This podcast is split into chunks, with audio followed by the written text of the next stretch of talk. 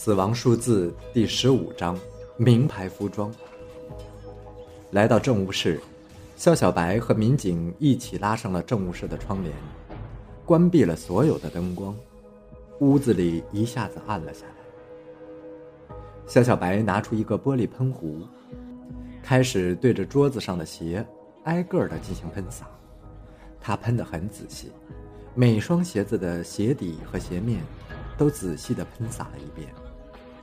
昏暗中，一只皮质高跟鞋的整个鞋底前部散发着青幽色的光。肖小白转过身子，向王小霞问道：“你就是穿着这双鞋去案发现场的吧？怎么样？刷这双鞋子费了不少功夫吧？”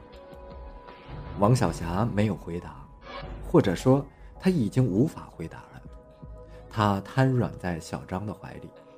嘴角不住的抖动，却说不出任何话来。肖小白的心中忽然泛起一阵说不出的感觉，有一种恶心和厌恶在里面，又有一丝怜悯和不忍。感情这东西，相爱时是那么的甜蜜和美好，但是当背叛和妒忌滋生的时候，感情就是最凶残的利器。瘫软的王小霞被小张和女刑警一起带走了。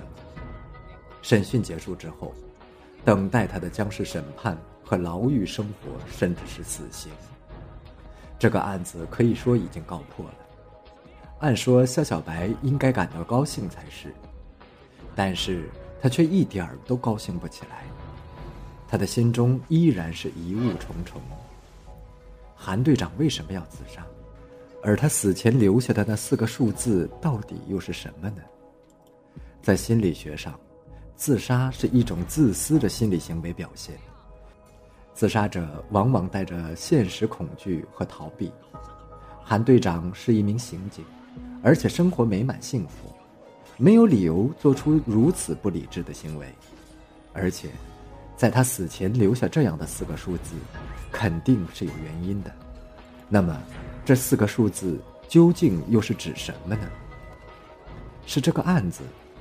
还是韩队长未了的心愿，因为韩队长看到自己之后留下的这四个数字，一定是与工作有关。因为自己和他是同事关系，他的眼神带着一种请求，那是一个未了心愿的嘱托。小乔，行啊，不错啊，你是怎么想到疑犯是这个女人的？老李一走进政务室。就开始对着肖小白打趣，一句话打断了肖小白的沉思。老李是一个很有趣的男人，五十多岁了，当了这么多年的法医，尸体都不怕，却很怕跟陌生女性待在一起。肖小白听了别人讲老李这个故事，一直在怀疑，这种男人是如何讨到老婆的。刚才有三个女人在政务室。老李吓得连门都不敢进，等到人走了，他才敢进来。我哪里比得上您？您是老师吗？咱局里所有的人在您面前都是学生。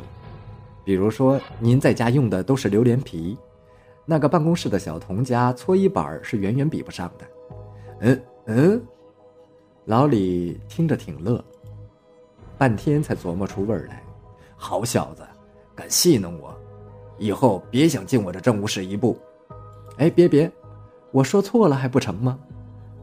嗯，这还差不多。你这小子，看我这老头子好说话，没事跟那些老女人来乱嚼舌头，快说，小心以后我真的不让你进我这门。你记不记得我带回来的一套被红色染料泼脏的衣服？记得啊，记得，那条裤子还是花花公子牌的，真可惜了。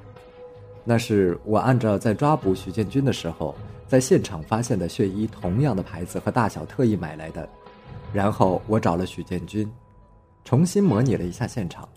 嗯，衣服怎么能模拟现场啊？你可不要糊弄我。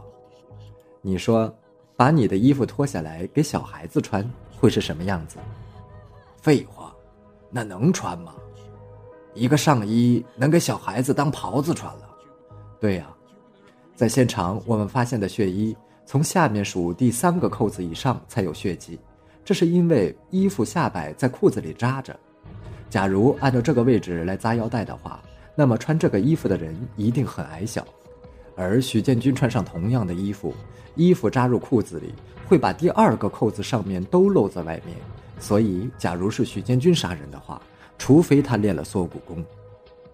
缓了一口气，肖小白继续说道：“按照这样的身材推论。”凶手一定是一个个子在一米六以下的人，而许建军的身高有一米七五，相应的，我发现罗通妻子的身高正好是一米五八，而罗通死后，他妻子的反应一直很冷漠，认领完尸体，就回自己老家居住去了，所以我才怀疑凶手是他。说到这里，肖小白看了老李一眼，发现老李正不住的点头，显得十分的赞同。我试着推想了一下，很有可能是王小霞跟踪过自己的丈夫，或者是丈夫的情人。不知她从什么渠道拿到了许建军家的钥匙，偷来了许建军的衣服和厨房里的剔骨刀。但是因为鞋子不合脚，所以鞋子还是穿着自己的。她下药给自己的丈夫和丈夫的情人，然后用刀杀死了两人，然后嫁祸给许建军。哎，小笑，听你这么一说，我觉得女人可真可怕。看来我的选择是正确的，就不应该跟女人打交道。子曰：“唯女子和小人难养也呀。”老李摇头晃脑的去了，剩下笑小白一个人愣在那里，说不出话来。自己辛辛苦苦推理出来的东西，老李居然拿来做了一个这样的评论，让笑小白有些啼笑皆非的感觉。没过多久，老李又转了回来。哦。刚才忘记告诉你了，其实办案的时候不用什么东西都要那么完全一致的。你用花花公子牌子西裤做实验，跟地摊上买来的山寨货做实验没有任何差别的。哎，浪费了一条名牌裤子呀，好几百呢。说完，又摇摇晃晃的走了。愣了好半晌，夏小白摇了摇头，开始收拾政务室里的证物，一件件用证物袋封存好。然后贴好标签，这些证物都是日后审判时需要用到的，不能有一丝的纰漏。正收拾着，小张跑了进来。小肖，王小霞醒了，她坚持要见你，闹得很厉害，谁都没办法。你要不去看看？赶往审讯室的路上，肖小白心里一直犯着嘀咕：怎么回事？为什么疑犯都点名要我？难道？是我长得很善良。王小霞见到肖小白的第一句话就是：“我承认我去过现场，但是人不是我杀的。” Oh shit！肖小白觉得王小霞的这句话像大铁锤一样砸在了自己的脑袋上，他有些晕乎乎的。这到底是怎么回事？